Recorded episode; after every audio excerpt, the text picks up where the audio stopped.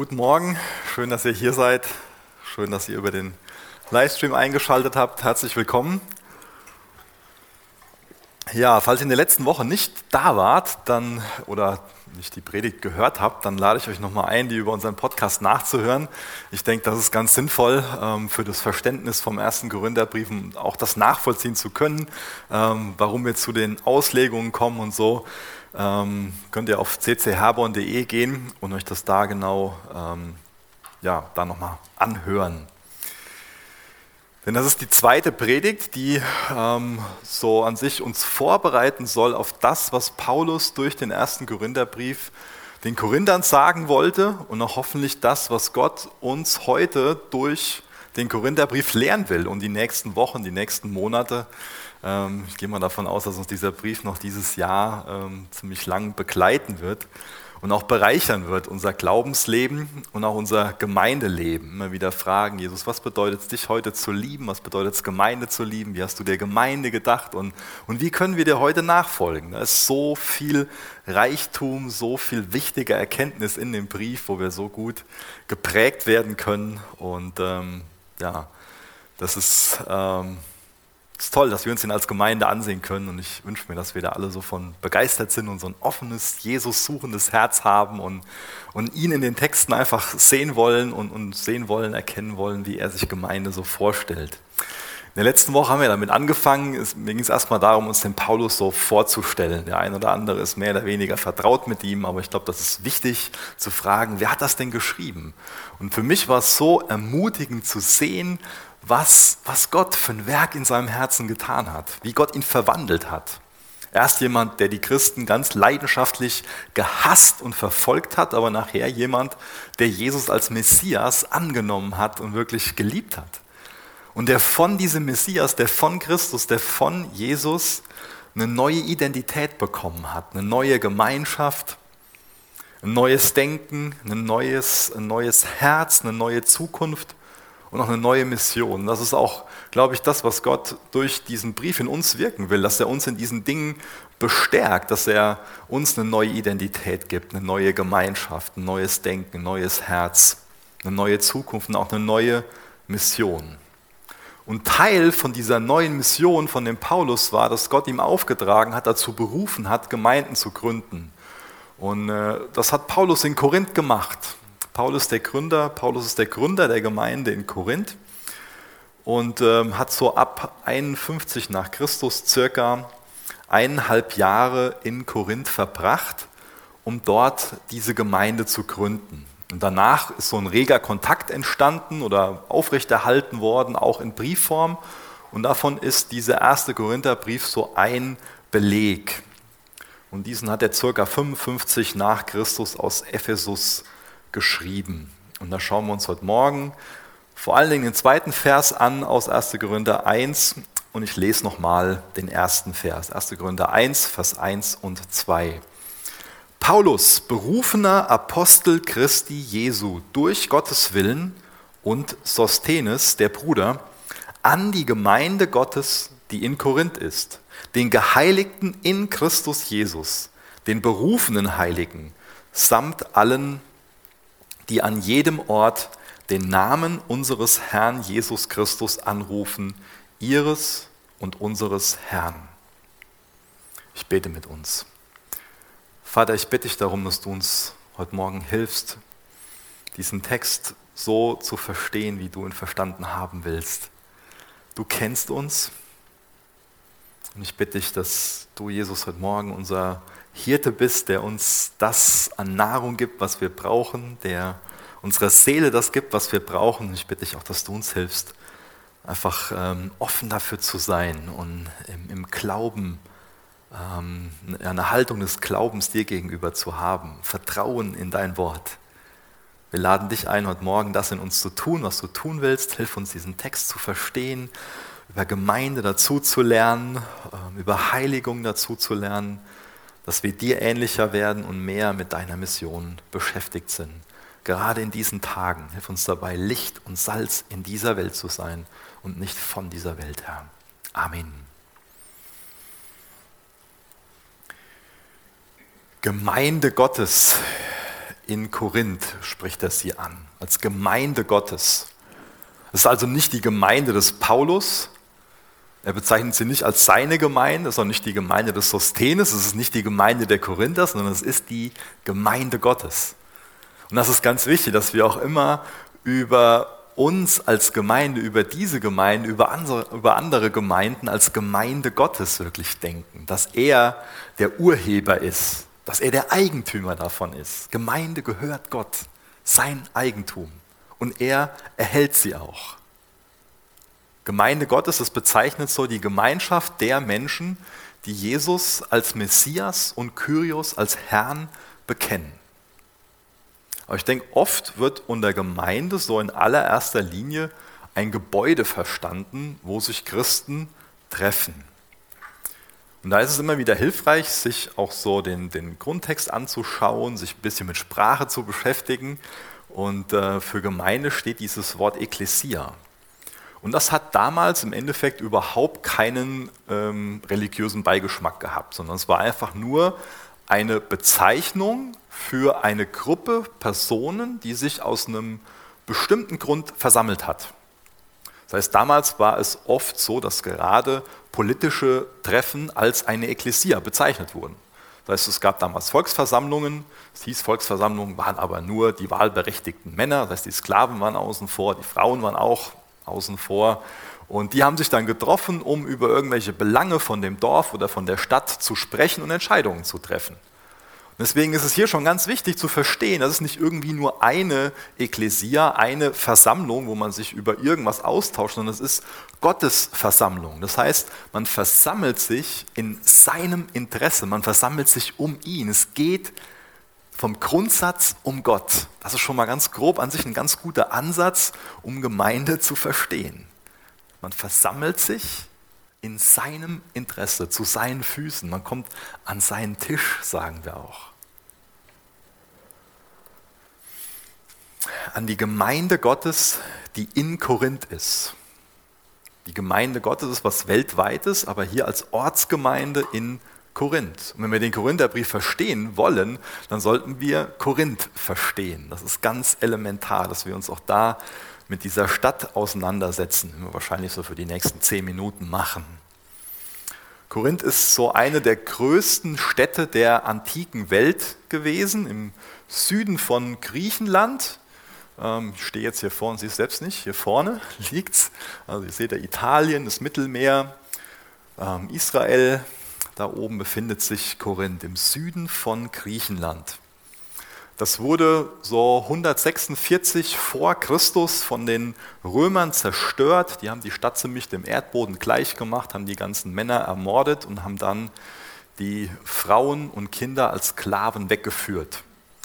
Und dann für circa 100 Jahre, also bis zum Jahr 44 vor Christus, war diese Stadt quasi wie ein Friedhof. War nicht bewohnt oder so, sondern einfach nur lag brach, einfach nur Trümmer. Und dann hat Julius Caesar mit römischen Steuergeldern im Jahr 44 vor Christus diese Stadt wieder aufgebaut und hat sie zu einer ähm, römischen Kolonie gemacht und auch zu der Hauptstadt von der Provinz Achaia. Und Achaia, das erstreckt sich so fast über das gesamte Gebiet von Griechenland. Das heißt, die Stadt wurde von jetzt auf gleich politisch sehr bedeutsam. Und äh, die Personen, die zuallererst Korinth äh, bevölkert haben, das waren hauptsächlich freigelassene Männer aus Rom, also ehemalige Sklaven. Und von denen gab es in Rom meist so viel oder meist zu viel. Deswegen war das für die Römer ähm, an sich so eine Art und Weise, sich ähm, potenzieller Probleme zu ähm, entledigen, ähm, dass sie die losgeworden sind, von, von denen sie einfach zu viel hatten. Aber im Endeffekt war das für die Freigelassenen auch eine Möglichkeit zum sozialen Aufstieg.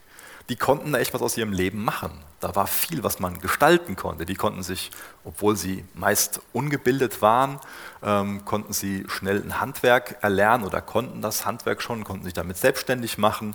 Also hat sich da schnell eine Stadt entwickelt, die sehr aufstrebend war konnten viel Geld verdienen. Ähm, dann liegt diese Stadt Korinth auch an einem ganz, ganz wichtigen Punkt. ähm, der sie einfach dafür prädestiniert, ähm, ganz viel Handel zu betreiben. Und das haben die Korinther gemacht. Die haben den Handelsverkehr sowohl auf dem Landweg, so zwischen Italien und Asien, ähm, kontrolliert, aber auch den Schiffsverkehr. Es gab da zwei Häfen und ähm, bevor es Flugzeuge und Autos gab, war einfach der ähm, Schiffsweg, der ähm, über die Meere so und auch über die ähm, breiten Flüsse, das, was man bevorzugt hat, wo man am einfachsten äh, größere Gruppen von Menschen oder vor allen Dingen ähm, irgendwelche Erzeugnisse bewegen konnte.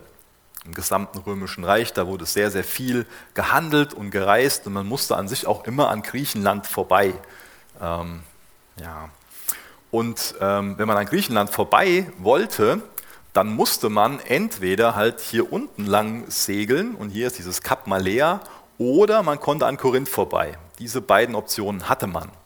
Und ähm, hier unten, dieses Kap Malea, das war halt ähm, sehr, sehr gefährlich. Deswegen sind die Leute lieber über Korinth gereist. Denn über das Kap Malea, da kennen wir heute noch zwei Sprichworte. Das eine ist, wer Malea umsegelt, vergisst seine Heimat. Das drückt schon sowas aus. Und wer Malea umsegelt, macht vorher sein Testament. Das heißt, das war sehr gefährlich, da lang zu segeln, haben viele ihr Leben bei verloren. Und deswegen sind die lieber dann über Korinth gereist. Jetzt seht ihr da oben so eine Landenge, die ist an der kürzesten, äh, an der schmalsten Stelle, muss ich sagen, sechs Kilometer breit. Und deswegen haben die an der Stelle ähm, einen Diolkus gebaut, einen Schiffskarrenweg, ganz interessant, so eine Vorstufe von der Eisenbahn und haben ganze Boote darüber gezogen oder wenn das Boot halt zu groß war, zumindest die Ladung entladen und dann ähm, über so ähm, Schiffskarren dann auf ein anderes Boot gebracht. Und dann haben die Seeleute ein bis zwei Tage ähm, frei bekommen, das fanden die auch ganz toll, haben viel Geld in die Stadt gebracht und haben viel gefeiert, haben sich gehen lassen.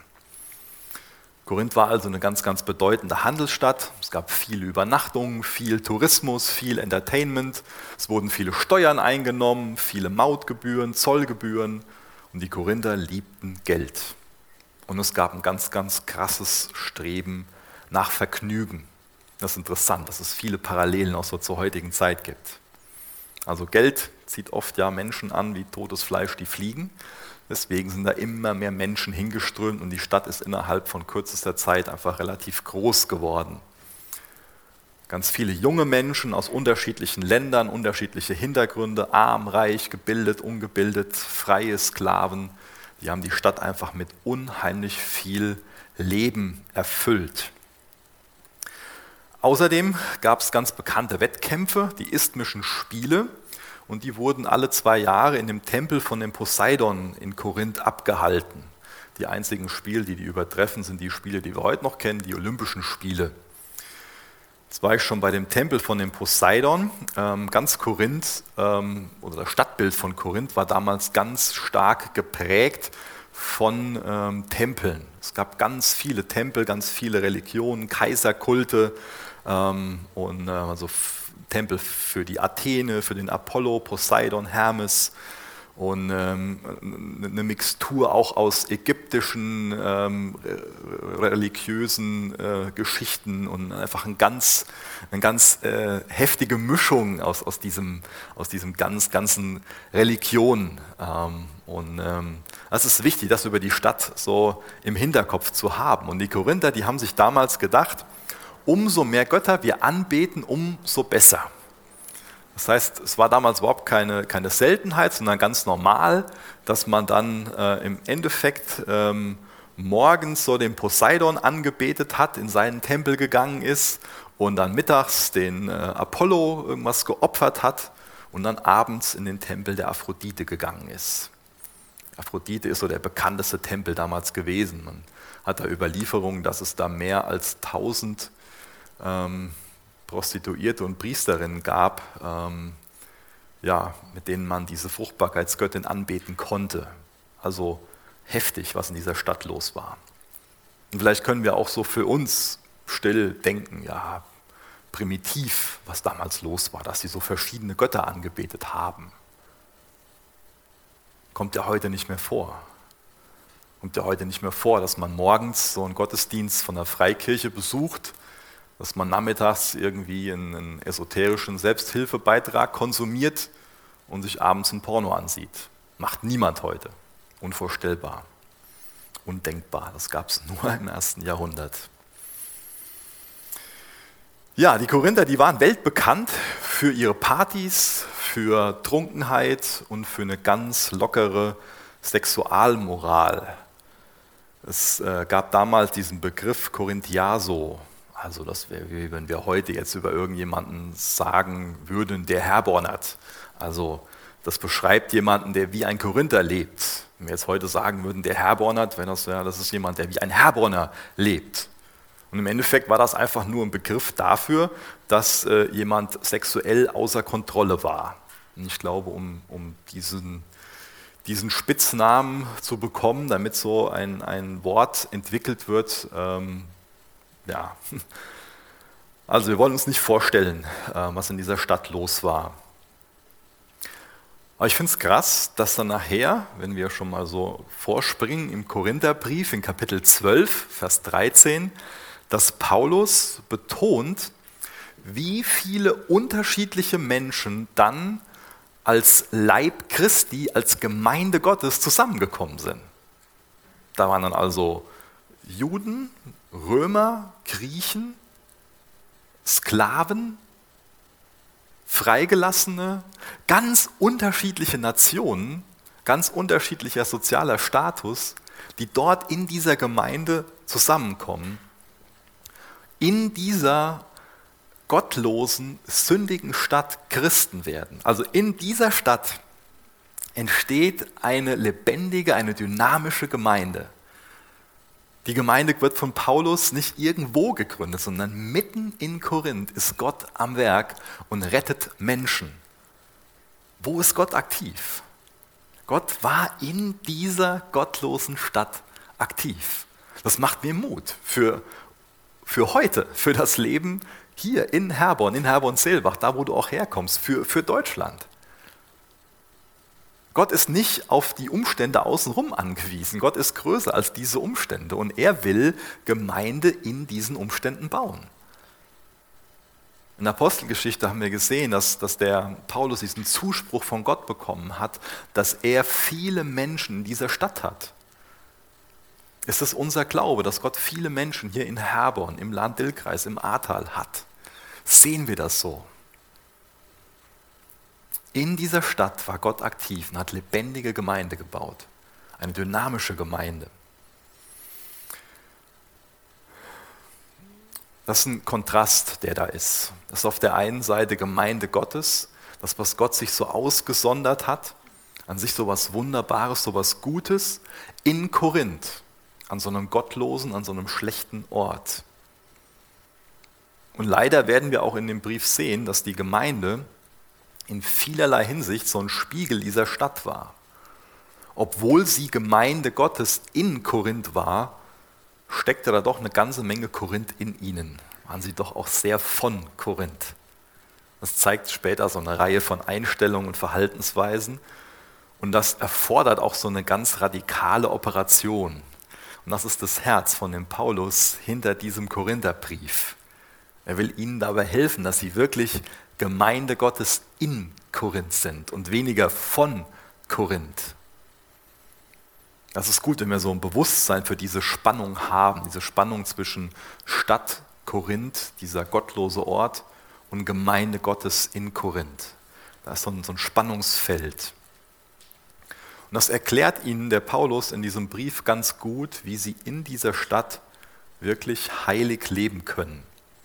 Das ist so sein Wunsch, sein Herz hinter dem Brief, dass er ihnen die Hand reicht und sie lernen will, in dieser Stadt wirklich heilig zu leben. Damit sie nicht negativ von der Stadt beeinflusst werden, sondern selbst einfach einen ganz positiven Einfluss in dieser Stadt ausüben, wie sie schließlich gemacht haben.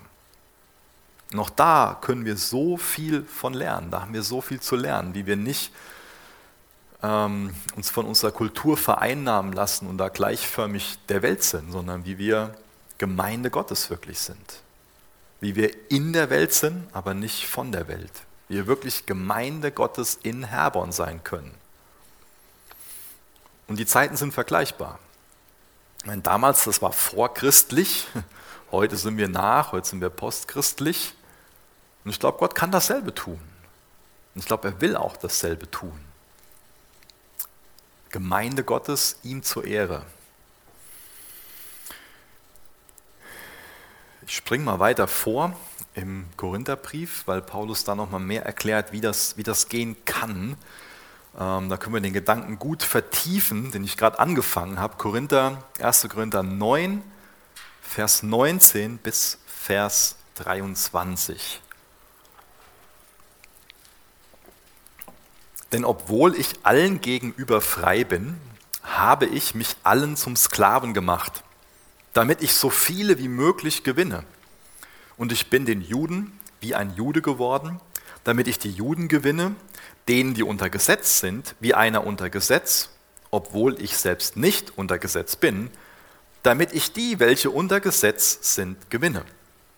Denen, die ohne Gesetz sind, wie einer ohne Gesetz, obwohl ich nicht ohne Gesetz vor Gott bin, sondern unter dem Gesetz Christi, damit ich die, welche ohne Gesetz sind, gewinne. Den Schwachen bin ich ein Schwacher geworden, damit ich die Schwachen gewinne. Ich bin allen alles geworden, damit ich auf alle Weise einige rette. Ich tue aber alles um des Evangeliums willen, um an ihm Anteil zu bekommen. Ich bin allen alles geworden, sagt er hier. Wenn es so um unsere Kultur geht, dann ist es, denke ich, unheimlich wichtig für uns Christen, dass wir nicht in so ein Schwarz-Weiß-Denken fallen. Und da können wir schon mal so einen Hang zu haben. Es gibt dann eher Personen, die ähm, alles, was aus der Kultur kommt, verteufeln und ablehnen. Und äh, auf der anderen Seite gibt es Personen, die ähm, alles ohne große Bedenken aus der Kultur annehmen und sich da gleichförmig machen.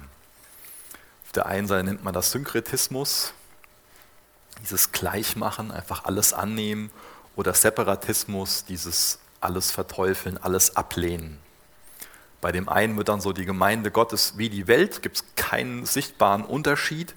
Und bei dem anderen wird sie zu einem gesetzlichen Club, der so zwischen Himmel und Erde ist und nirgendwo ganz ist.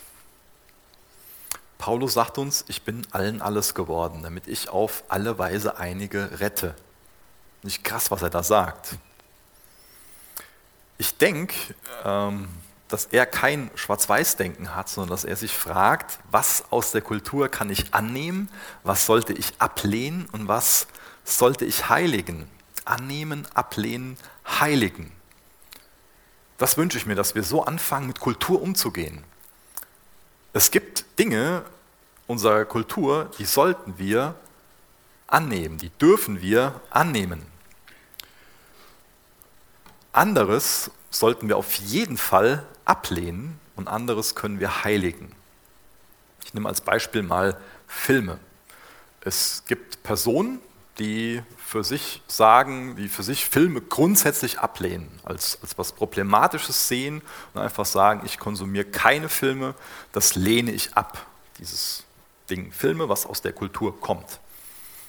Jetzt mag es andere Personen geben, die grundsätzlich da irgendwie für sich sagen, so ach, konsumiere ich alles und ähm, habe ich jetzt keinen Argwohn gegen, die Filme, die, die äh, konsumiere ich einfach so, äh, setze ich mich gar nicht mit auseinander, sondern äh, das ziehe ich mir alles, alles so rein.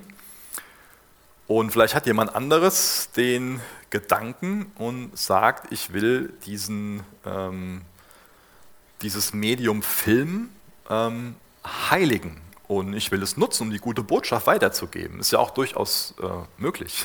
Es gibt ja Filme, die Jesus Ehre machen, die das Evangelium weitergeben.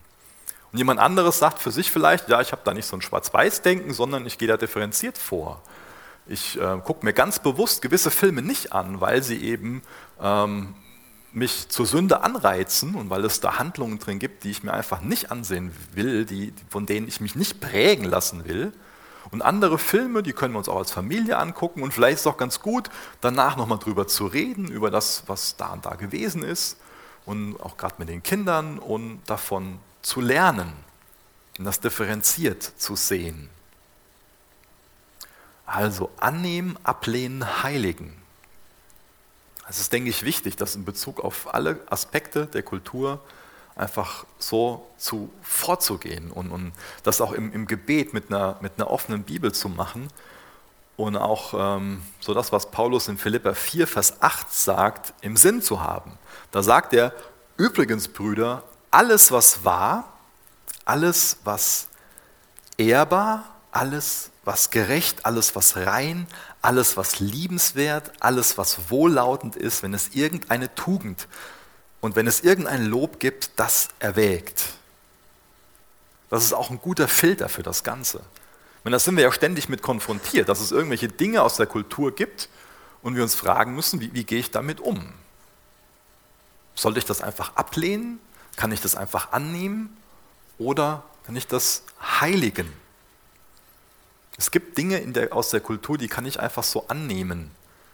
Zum Beispiel habe ich mir jetzt nicht überlegt, dass ich diese Predigt oder diese PowerPoint ähm, auf einem explizit ähm, christlichen Computer irgendwie schreiben muss, sondern das habe ich einfach, diesen Mac habe ich einfach angenommen aus dieser Kultur.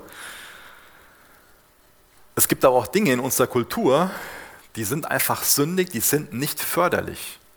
Ein Beispiel dafür ist Pornografie. Das lehnt man als Christ ab. Das kann man nicht irgendwie heiligen, auf keinen Fall annehmen. Und es gibt Dinge in unserer Kultur, die an und für sich nicht schlecht sind, aber die sehr sündig gelebt werden, die auf eine sündige Art und Weise verwendet werden, die wir aber als Gottes Volk heiligen können, heiligen sollten. Zum Beispiel Sex wird in unserer Kultur oft sündig gelebt. Aber wir Christen heiligen Sexualität und leben sie in der Ehe von Mann und Frau in dem Rahmen, also in Gottes Rahmen, genießen wir das in diesem geschützten Rahmen. Oder ein anderes Beispiel ist vielleicht dieser Beamer. Den Beamer könnte man dazu benutzen, um irgendwie einen sündigen Film ablaufen zu lassen. Den kann man aber auch dafür nutzen, um heute Morgen die Lobpreistexte an die Wand zu bringen, Bibelverse und, und Karten und das, was in der PowerPoint so ist. Annehmen, ablehnen, heiligen. Im Gebet und mit einer offenen Bibel.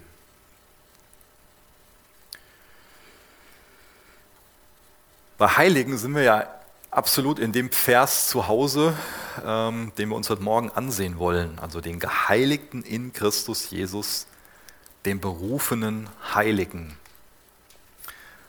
Was bedeutet das denn, Heiligen? Das ist ja so ein Wort, was wir ja, wahrscheinlich nicht so häufig in unserem normalen Sprachgebrauch haben oder zumindest ein Wort, was in unserer Kultur sonst oft nicht so häufig verwandt wird. Heiligen bedeutet so viel wie, wie, dass etwas für einen bestimmten Zweck ausgesondert ist. Ich habe jetzt sonntags ähm, gewöhnlich keinen Anzug an. Ähm, das liegt auch nicht daran, dass ich keinen Anzug besitze. Ich besitze einen Anzug, aber der Anzug ist heilig der hängt gerade in unserem Kleiderschrank in, ähm, in so einer Hülle drin mit so, einem, mit so einem Reißverschluss zu, damit er auch heilig bleibt. Denn sein Zweck sind äh, meistens Trauungen. Und wenn ich gerade keine Trauung, äh, wenn ich niemanden traue oder nicht auf irgendwie einer Trauung bin, ähm, soll der heilig bleiben und, und für seinen Zweck bestimmt in unserem äh, Kleiderschrank hängen. Ich denke, das beschreibt ganz gut, was, was heilig sein bedeutet. Also abgesondert für einen bestimmten Zweck. Und wenn der Zweck zu erfüllen ist, dann setzt sich dieser Anzug voll und ganz dafür ein. Also Gott hat die Korinther für seine eigenen besonderen Zwecke beiseite gestellt. Das bedeutet es, dass die Korinther heilig sind. Und die Korinther, die werden Heilige genannt. Berufene Heilige. Das steht da. Da steht nicht berufen, um heilig zu sein, jetzt hier in diesem Vers. Und das ist die Berufung durch Gott, die den Korinthern Heiligkeit verleiht und auch garantiert und nicht ihr moralisches Handeln. Wenn wir uns jetzt später noch äh, weiter mit dem Brief befassen, dann lesen wir davon, dass die Korinther durchaus Probleme mit ihrer Moral hatten. Die hatten auch Probleme mit ihrer Lehre, Probleme mit der Gemeindeleitung, den geistlichen Gaben, dem Gemeindedienst und auch der Autorität. Und hier und da könnte man meinen, sind das denn überhaupt Christen? So kann man sich fragen. Aber der Paulus, der nennt sie Heilige. Und das ist auch für ihn kein Taktieren, dass er denen irgendwie Honig um, um den Mund schmiert. Das ist für ihn keine Schmeichelei, wie er sie dann irgendwie auf die Kritik vorbereitet, sondern er nennt sie Heilige, weil sie in Gottes Augen Heilige sind. Deswegen ist es auch für uns wichtig, dass wenn wir wiedergeborene Christen sind, dass wir über uns selbst denken, dass wir uns diese Identität, diese neue Identität, die ein wiedergeborener Mensch hat, zusprechen lassen, dass wir Heilige sind. Ähm, ich finde, das ist sehr schwache und sehr fragwürdige Theologie, in die ich selbst schon gefallen bin, dass wir uns als Sünder bezeichnen, die durch Gnade gerettet sind.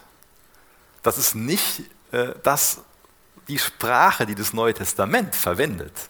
Das Neue Testament bezeichnet äh, mit diesem Begriff Sünder nur Menschen, die verloren sind.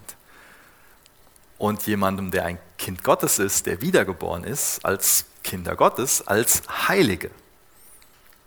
Wiedergeborene Christen, heilige Kinder Gottes. Ja, auch wiedergeborene Christen, auch ich, auch du, wir wir sündigen, aber wir definieren uns, oder wir, Gott definiert uns, vielmehr gesagt, als Kinder Gottes, also als Personen, die eine neue Identität haben, die adoptiert sind und die dann nach und nach lernen, gemäß ihrer Identität, ihrer neuen Identität zu leben. Das ist an sich das, was Paulus mit dem Gründerbrief sehr schön macht.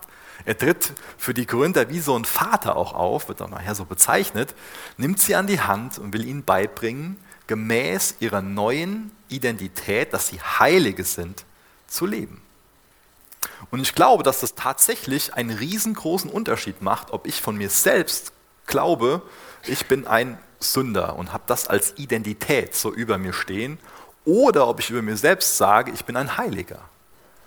Wenn ich über mich selbst zum Beispiel als Identität äh, denke, dass ich ein Sünder bin, dann könnte ich für mich so meinen, so ja, ich bin ja so schwach und ja, und ich kann das einfach nicht anders und ähm, ich, ich kann, der, kann, kann dieser, dieser Versuchung gar nicht widerstehen. Ich bin halt ein Sünder und ich kann halt nicht anders. Und das ist falsch, wenn wir so denken würden. Wenn, wenn du so ein Denken hast, das sind dämonische Gedanken. Nimm das ernst. Das ist absolute teuflische Lüge, was ich gerade als Denken beschrieben habe. Ein wiedergeborener Christ hat diese Identität, dass er ein Heiliger ist. Und natürlich sollte man die Versuchungen erkennen und widerstehen. Und das können wir nicht, indem wir von uns selbst denken, ich bin ein Sünder, ich kann jetzt nicht anders, sondern indem wir über uns selbst uns das von Gott zusprechen lassen, dass wir Heilige sind. Ich bin ein Heiliger. Und so etwas tue ich als Kind Gottes nicht. Das ist eine Versuchung, ja, aber als Kind Gottes tue ich das nicht. Und Gott gibt mir die Kraft zu überwinden. Dass die Versuchung eine Versuchung bleibt, die an sich keine Sünde ist. Also eine Versuchung ist keine Sünde, aber das, wo die Versuchung zu anreizt, das ist dann die Sünde. Also nur wenn man versucht, ist es man nicht gefallen. Und da muss man einwilligen. Und Jesus will uns ein neues Herz geben, eine neue Identität, ein neues Denken, damit wir in der Heiligung wachsen. Er hilft uns zu widerstehen.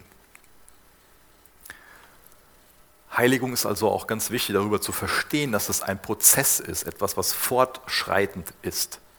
Also wir kommen da nicht auf der Erde beim, beim Ziel an. Bei Heiligung geht es darum, Jesus ähnlicher zu werden und dass wir uns mehr absondern lassen für die Zwecke, die Jesus für uns hat, also für die Bestimmung, für die Werke. Und das ist ein lebenlanges äh, Wachstum und da sind auch Rückschläge mit drin, ein Auf und Ab, ein lebenslanger Prozess. Vielleicht im Endeffekt ein bisschen vergleichbar, vielleicht kann das ein, ein Bild dafür sein mit einer Ehe. Meine Frau und ich haben uns in 2006 ähm, das Ja-Wort vor Gott gegeben. Wir sind seitdem verheiratet. Aber wir sind noch nicht am Ziel. Wir müssen auch heute noch an unserer Ehe arbeiten. Deswegen haben wir auf jeden Fall pro Woche so einen Eheabend, wo es einfach darum geht, unsere Ehe zu pflegen.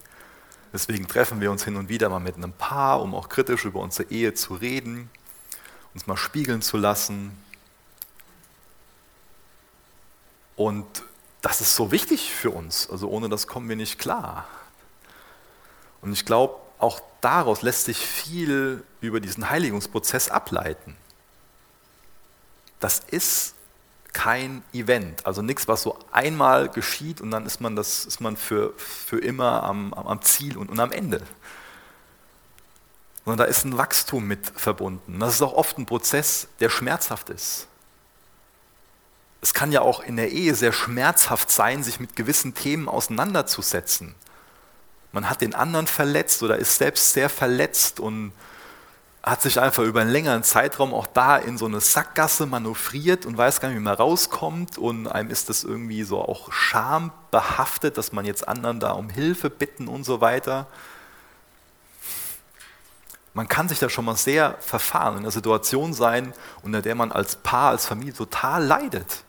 Aber lass dir Mut machen, lass dir Hoffnung machen, dass man da rauskommen kann. Und das ist so wichtig, dann jemanden um Hilfe zu bitten und das, das ins Licht zu bringen, vor Jesus zu bringen, Geschwister zu involvieren. Und genauso ist es mit, mit der Heiligung. Man kann sich selbst auch in seiner Beziehung mit Jesus in sowas manövrieren. Oder das Herz kann einfach, man kann so, so lau werden, so die Liebe verlieren, Jesus nicht mehr bewundern, kein Interesse mehr für, für das haben, wo an sich Gottes Herz für schlägt. Und dann ist es so wichtig, dass man das auch bei Geschwistern bekennt. Ich glaube, Heiligung geschieht auch immer im Kontext von Beziehungen. So wichtig, dass wir das über Heiligung verstehen. Bei Heiligung arbeiten Gott und Menschen zusammen. Und das geschieht ganz oft in Gemeinschaft, in der wirklichen Gemeinschaft, also nicht in der oberflächlichen Gemeinschaft sondern da, wo man wirklich ehrlich wird, wo man, wo man transparent ist, wo man sich verletzlich macht, angreifbar macht, wo man echt Dinge bekennt und ans Licht bringt. Das kann so in der Zweierschaft sein, dass sich das dahin entwickelt. Es kann sein, dass sich in einem Mitarbeiterteam so unter Einzelnen so ein, so ein Vertrauen entsteht und man so eine Beziehung hat. Das ist auch natürlich ähm, unser Wunsch, unser Herzen in den Chapel Groups, dass dort solche Beziehungen entstehen, wo echte Jüngerschaft geschieht und wo dadurch auch wirklich Heiligung geschehen kann. Wo man sich auch wirklich schwierige Fragen stellt, wo man sich dann vielleicht fragt danach so, hat er mich das echt gefragt? weil es so persönlich ist. Und vielleicht auch, weil es im ersten Moment so weh tut, aber wo es darum geht, dass wirklich Eisen Eisen schärft und wo es im Endeffekt nur um Jesu Ehre geht und auch darum geht, dass man selbst heil wird, Jesus ähnlicher wird. Wo man sich wirklich mit den Sachen auseinandersetzt, die, die schwierig sind. Das heißt, Heiligung ist nichts, was einfach so nebenbei passiert. Das ist nichts, was, nein, was ich sagen will, das Heiligung ist nichts, was, was natürlich geschieht. Sünde geschieht natürlich. Aber Heiligung ist ein, ist ein Prozess, der oft mit Blut, Schweiß und Tränen verbunden ist. Das ist oft schwierig. Und da ist es wichtig, dass wir uns auch gerade in so einer Corona-Zeit fragen, wie kann ich das heute leben?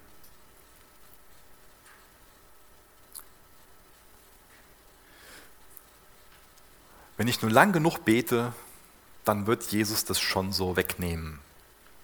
Wenn ich nur lang genug dafür bete, dann, dann nimmt mir Jesus diese Charakterschwäche schon weg. Es ist toll, wenn, wenn du für deine Charakterschwäche, für das, wo du Heiligung notwendig hast, ähm, wenn du dafür betest, das ist total wichtig. Aber ich glaube, wenn wir uns nicht wirklich mit unseren Charakterschwächen befassen und jemanden ins Vertrauen ziehen, das ans Licht bringen, das bekennen, wenn man nicht wirklich bereit ist, sich da auch korrigieren zu lassen, dann wird nicht wirklich was passieren. Ich war ja längere Zeit Jugendpastor und ähm, das immer wieder mal so erlebt, dass dann ähm, eine Jugendliche oder ein Jugendlicher ähm, in eine Person verliebt war, wo sie für sich eigentlich gesagt hat, so ja, die folgt Jesus nicht nach und an sich will ich auch gar keine Beziehung mit der Person anfangen. Und dann kam es irgendwann an den Punkt, dass die Person dann gesagt hat, ich habe jetzt da lange für gebetet, dass Gott mir die Gefühle nimmt. Er hat mir die Gefühle aber nicht weggenommen, deswegen muss das von Gott sein. Jetzt können wir für uns so meinen, so ja, so denken halt schon Martinis, ja, so unreif.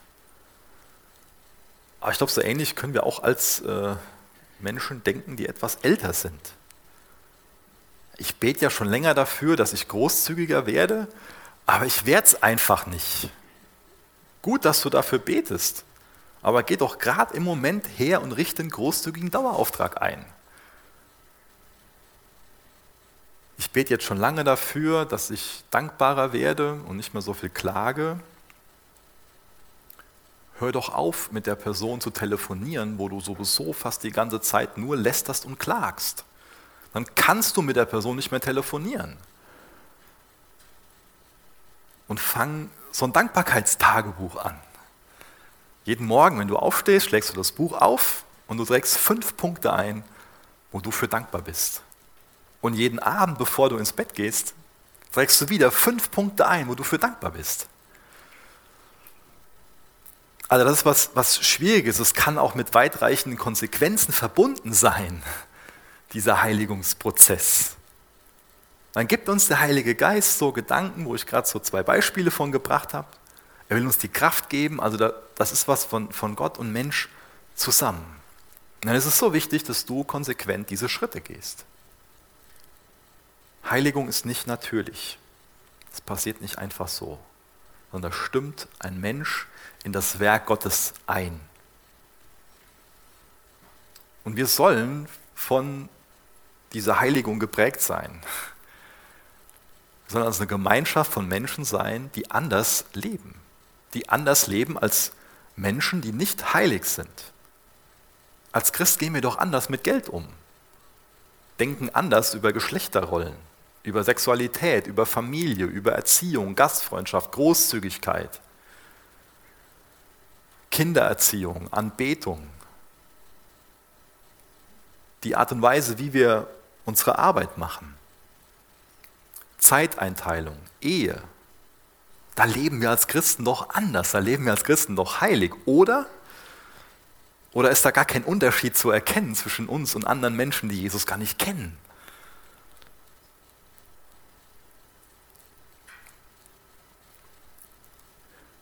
Paulus will, denke ich, uns, den Korinthern, aber auch uns dabei helfen, dass wir nicht als, als Subkultur leben, sondern dass wir wirklich so ein Außenposten in dieser Kultur sind.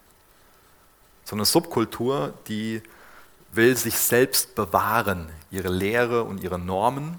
Aber so ein Außenposten von Gottes Reich, wie wir einer sein sollten, der will Einfluss nehmen, ausbreiten, missionieren, die Werte den Glauben, den man hat, verbreiten. Das ist die Mission, auf der Paulus ist und zu der er uns anreizen will. Wir sollten also Missionare in unserer Kultur sein. Wir glauben ja, dass Jesus uns durch seinen Heiligen Geist von innen nach außen völlig neu macht. Und so sollen wir auch in unserem Umfeld sein. Menschen lieben, Freund sein. Das, was Jesus in uns wirkt, weitergeben. Wir sollen also in der Welt sein, aber nicht von der Welt. Aber die Korinther, die waren noch sehr in Korinth und auch noch viel von Korinth. Aber wir sind berufen, in diesem Spannungsfeld zu leben. Wir sollen heilig in Herborn leben, als Missionare. Das ist auch Teil von unserer neuen Identität.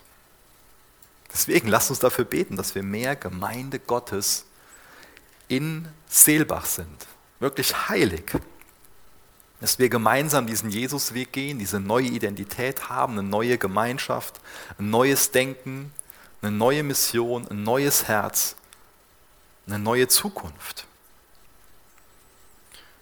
Und als nächstes hat der Paulus die Korinther daran erinnert, ich lese es erstmal oben aus der Elberfelder vor, samt allen, die an jedem Ort den Namen unseres Herrn Jesus Christus anrufen, ihres und unseres Herrn. Ich finde es aber auch sehr verständlich, wie das die neue Genfer Übersetzung übersetzt. Und zwar sagt die, ihr gehört zu seinem heiligen Volk, genauso wie an jedem anderen Ort alle dazugehören, die den Namen Jesu Christi im Gebet anrufen, den Namen ihres und unseres Herrn. Also dieses Anrufen von diesem Namen ist ein Zeichen der Zugehörigkeit zu dieser Familie. So diese Idee des Anrufens seines Namens, das verbindet uns mit dieser weltweiten Gemeindefamilie. Und das ist ein Aspekt, wo Paulus die Korinther daran erinnern muss. Es gibt ganz, ganz viele Hinweise in dem Brief, oder nicht nur Hinweise, macht, macht Paulus immer wieder klar in dem Brief, dass die Korinther so einen unabhängigen Kurs eingeschlagen haben. Und das nicht nur unabhängig von dem Paulus, sondern auch unabhängig von den übrigen Gemeinden. Aber sie müssen daran erinnert werden, sie sind nicht die einzigen Heiligen, sie sind nicht die einzigen, wo Gott am, am Werk ist. Die sind nicht allein. Vielmehr gibt es überall auf der Welt solche, die den Namen des Herrn anrufen, wenn sie zusammenkommen. Und das wollen wir auch als Gemeinschaft, als Gemeinde Gottes hier in Seelbach tun. Den Namen des Herrn anrufen, wenn wir zusammenkommen. Das ist ein ganz wichtiges Merkmal von der Gemeinde. Paulus wird in dem Brief noch mehr Merkmale nennen von einer gesunden Gemeinde. Also er definiert nach und nach, ähm, was wirklich eine Gemeinde Gottes ist, welche Gemeinde sich wirklich auch zu Recht als Gemeinde Gottes bezeichnen kann. Und daran sollten wir uns als Gemeinde orientieren, daran müssen wir uns als Gemeinde orientieren. Aber auch als Gemeindeglieder müssen wir uns immer wieder fragen, will ich das leben in der Art und Weise, wie Gemeinde da definiert wird. Es ging ja heute Morgen auch schon viel um Heiligung als Prozess. Und ich glaube, wenn wir diese Merkmale leben, die Paulus dann nach und nach aufzählt in diesem Brief und auch in seinen anderen Briefen noch oft mehr unterstützt, dann werden wir, dann ist das auch die einzige Art und Weise, wie wir dauerhaft gesund in dieser Heiligung wachsen werden. Ein Merkmal oder ein weiteres Merkmal neben dem, was ich gerade schon genannt habe, wenn wir diesen Namen des, des Herrn anrufen, ähm, ist auf jeden Fall ein biblisches Verständnis des Evangeliums. Ich glaube, damit fängt alles an, was, was Gemeinde ausmacht. Also die Frage, wer ist Gott, wer ist der Mensch und wie finden die beiden zusammen?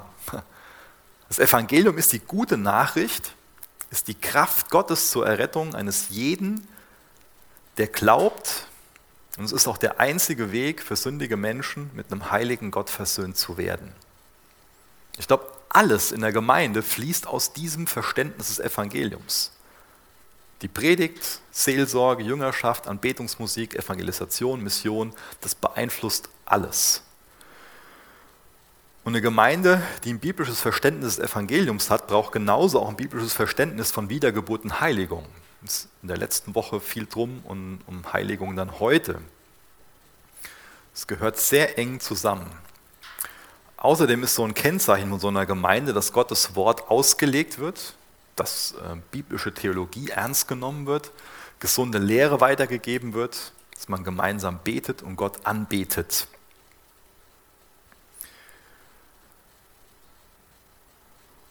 Ein weiteres Kennzeichen von so einer Gemeinde ist, dass sie evangelisiert.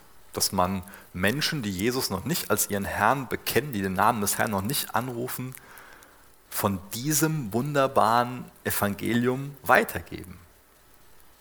Weil woher sollen sie wissen, wenn sie nicht gehört haben? Warum sollen sie umkehren, wenn ihnen niemand diesen Glauben beschreibt? Ein weiteres Kennzeichen so einer Gemeinde ist Gemeindeleitung beschreibt Paulus auch, ähm, dass eine Ortsgemeinde von ähm, einer Mehrzahl an qualifizierten, gottesfürchtigen Ältesten ähm, geleitet wird.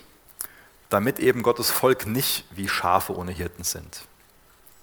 Ein weiteres Merkmal, was er beschreibt, und ich springe jetzt mal durch, wir werden uns das nach und nach dann im Korintherbrief mehr ansehen, ist, ähm, ich habe es mal Zugehörigkeit genannt. Im ganzen Alten Testament macht Gott es auch. Er sagt ganz klar, das ist mein Volk und das ist nicht mein Volk. Gibt es eine klare Unterscheidung zwischen seinem Volk und der Welt. Und das werden wir auch noch im ähm, Korintherbrief sehen, dass es eine Unterscheidung gibt zwischen denen, die Teil von der Gemeinde sind und denen, die es nicht sind.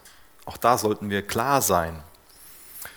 Und das ist wichtig, dass wir sehen, vom Neuen Testament her gehört ein Christ oder sollte ein Christ verbindlich zu einer Ortsgemeinde gehören.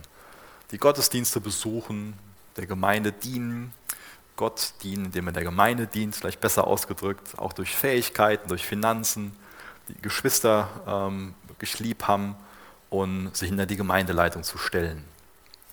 Ein weiterer Punkt, den er ähm, nennt, ist Gemeindezucht. Kommen wir dann im Kapitel 5, für, äh, 5 hin. Und ähm, ich denke, im weitesten Sinne ist Gemeindezucht alles, was eine Gemeinde tut, um den Gliedern in der Heiligung zu helfen, dass sie darin wachsen und dass sie Sünde widerstehen.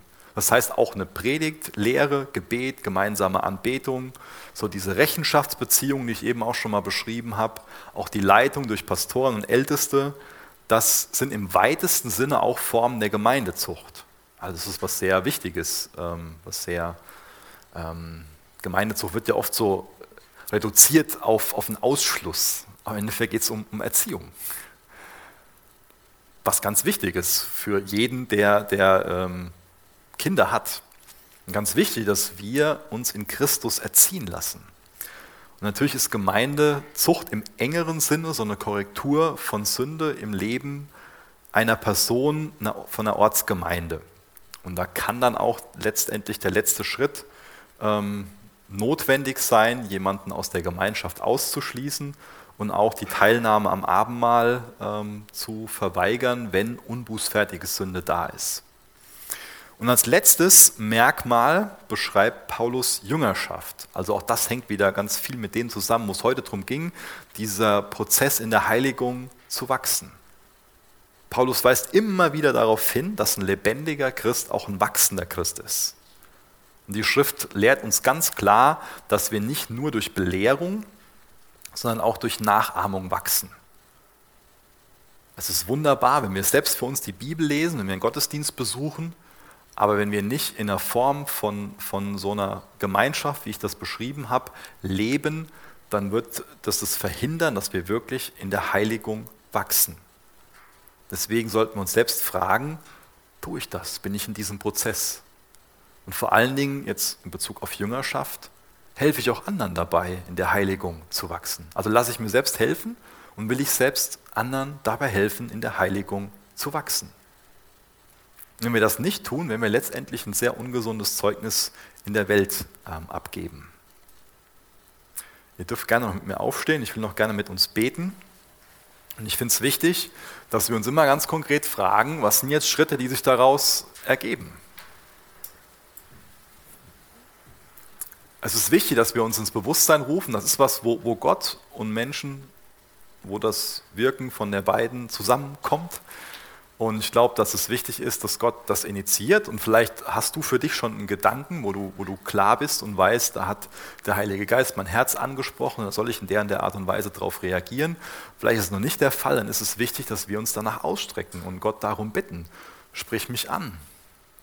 Ich will in der Heiligung wachsen, ich will dir ähnlicher werden, ich will mich für deine Zwecke aussondern lassen.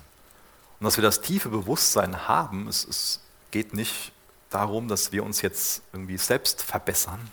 Das ist ein Werk des Heiligen Geistes, in das wir mit einstimmen. Vater, wir wollen dein Wort ernst nehmen, wir wollen dich ernst nehmen und wir bitten dich um das Wirken von deinem Heiligen Geist, der uns heiliger wachsen lassen will, der uns in der Heiligung fortschreiten lassen will, der uns dir ähnlicher machen will. Und Jesus, für mich ist es so einfach, auf die Korinther herabzublicken und zu denken, wie gottlos sie doch gelebt haben und mich selbst dabei zu vergessen. Du nennst sie Heilige. Und wenn wir wiedergeboren sind, dann siehst du in uns Heilige. Sind wir das in deinen Augen? Hilf uns dabei, das über uns selbst zu denken, dass wir das als Identität anziehen. Und dann auch heilig leben. Jesus, du kennst die Konsequenzen, die wir jetzt für uns ziehen sollten. Hilf uns dabei, dich ernst zu nehmen. Wirk du durch deinen Geist in uns, auch noch in den nächsten, nächsten Liedern. Bring du uns Dinge in den Sinn. Erneuer unser Denken. Erneuer unser Herz. Du liebst uns so sehr. Jesus, wer könnte in mir einen Heiligen sehen? Wer? Aber du hast uns in deine Familie aufgenommen. Du hast uns adoptiert durch den Glauben. Allein nur aus Gnade dürfen wir deine Kinder sein und in der Heiligung wachsen. Hilf uns zu verstehen, wie wir in dieser Corona-Zeit, heute in dieser Welt, nicht von Herborn sind, aber in Herborn als Gemeinde Gottes leben können, abgesondert für deine Zwecke. Amen.